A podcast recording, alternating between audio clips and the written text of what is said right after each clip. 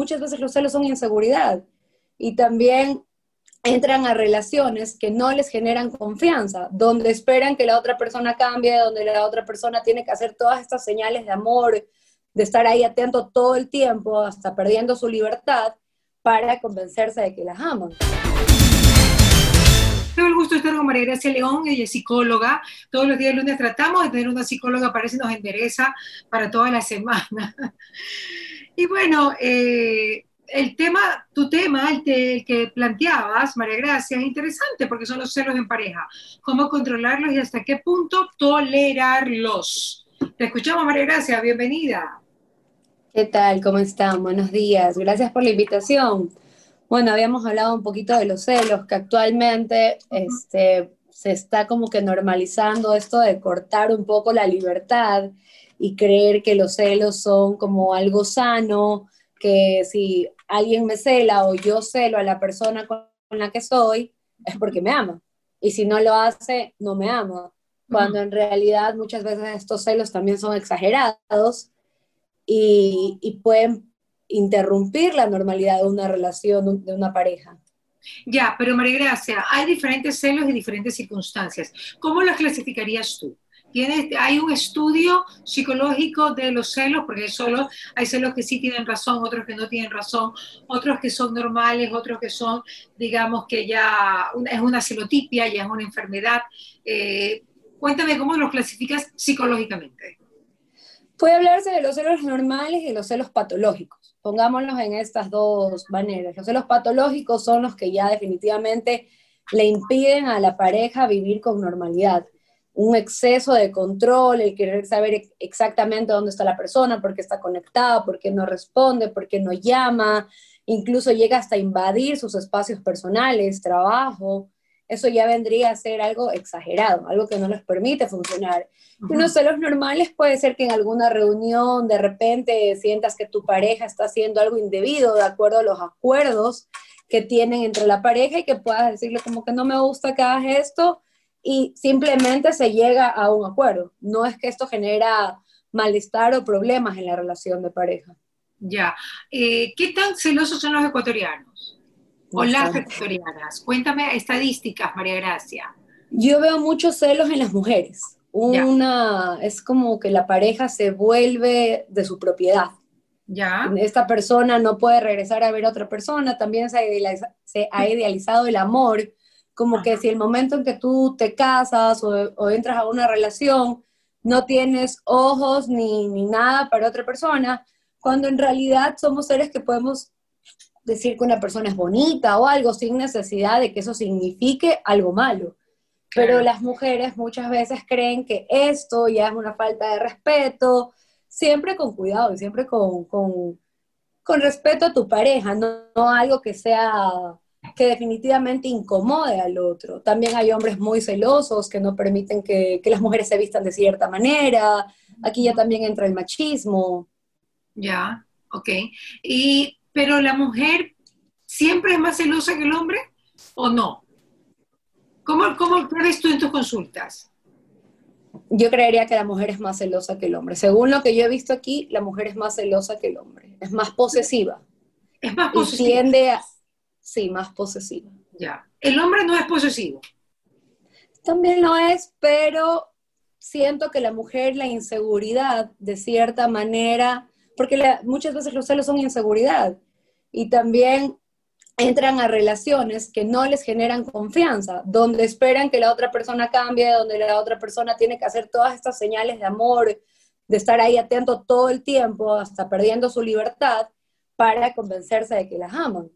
Entonces, cuando esto no pasa, esa inseguridad aparece y termina volviéndose en unos celos desmedidos que no permiten que la relación avance. Eso pasa más en las mujeres que en los hombres, esa inseguridad.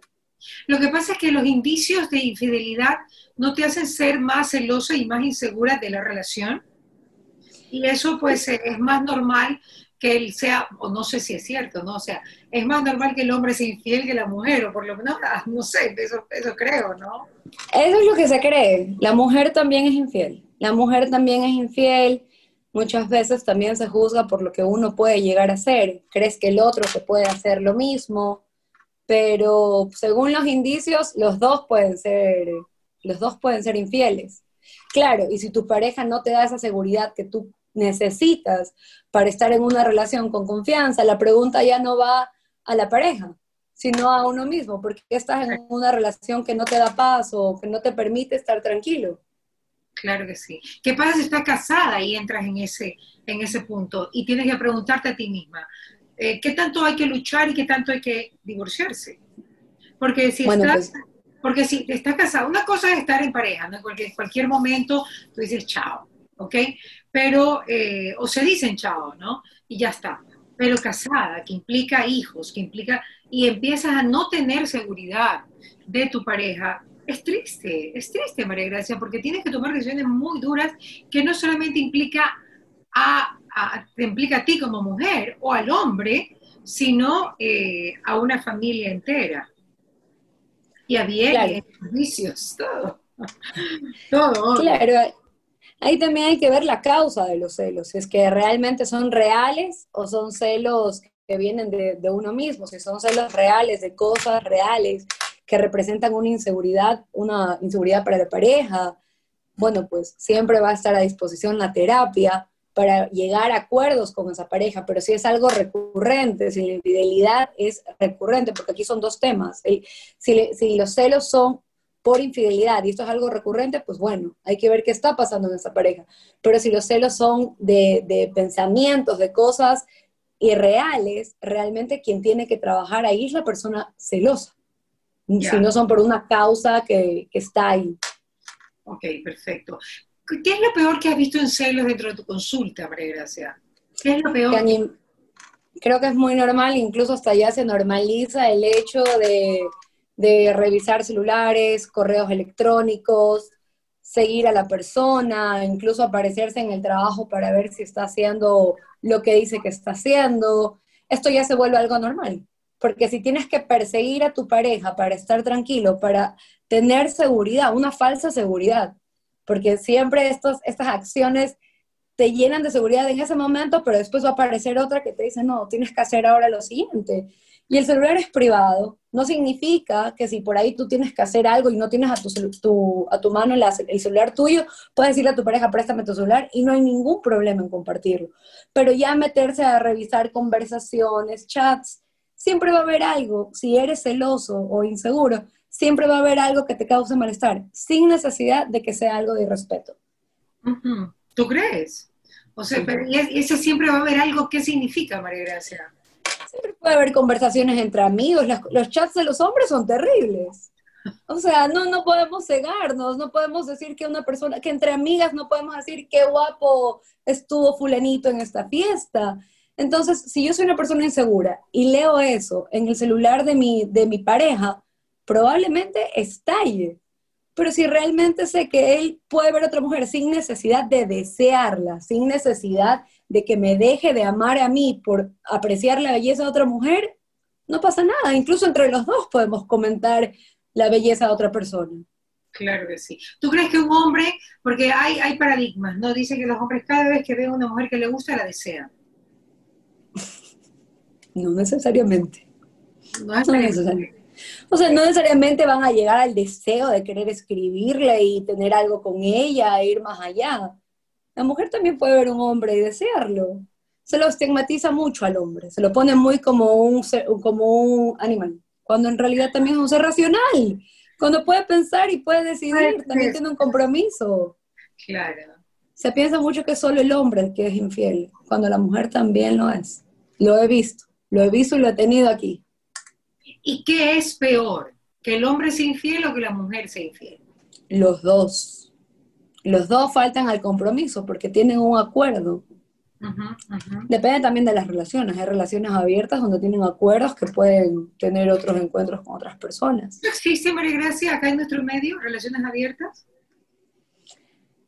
Yo creería que no, o empiezan como abiertas, pero a medida que se van involucrando en la relación ya viene este deseo de que esa persona sea solo para mí y con nadie más, pero resulta que a veces la persona, la otra, sí desea permanecer en algo abierto.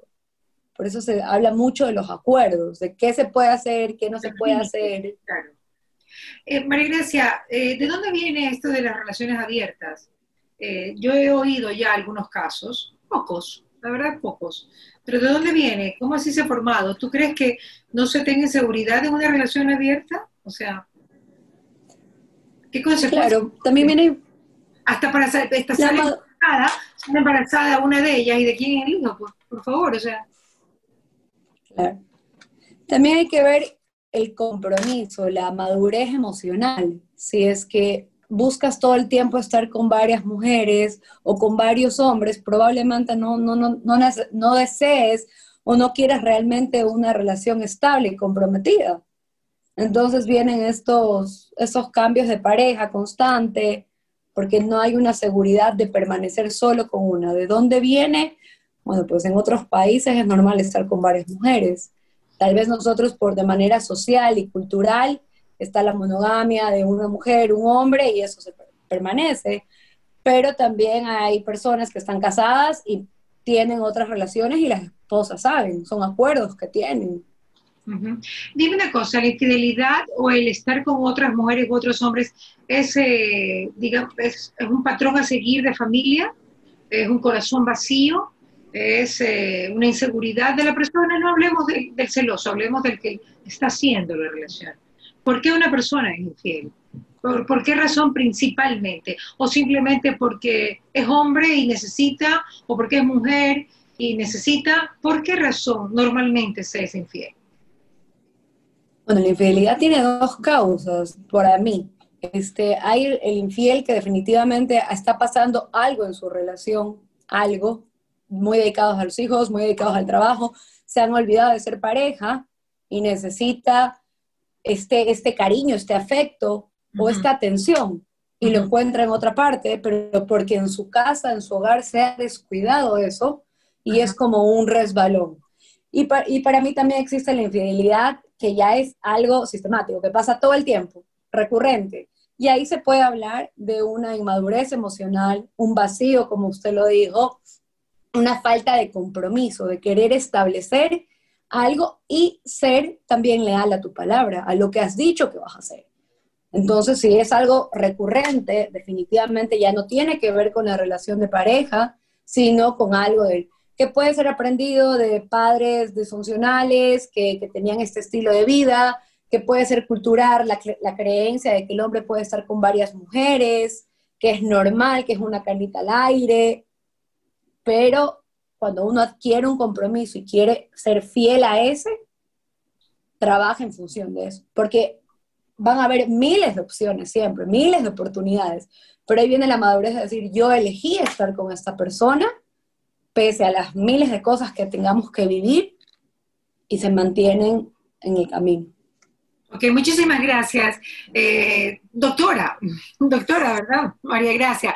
María Gracia León estuvo acá con nosotros, psicóloga, y pues eh, me ha dado mucho gusto conversar contigo, María Gracia. Sigue adelante y pues ya nos veremos en otra oportunidad. ¿Qué pasa con Mariela? Llegó gracias al auspicio de Nature's Garden, Interagua.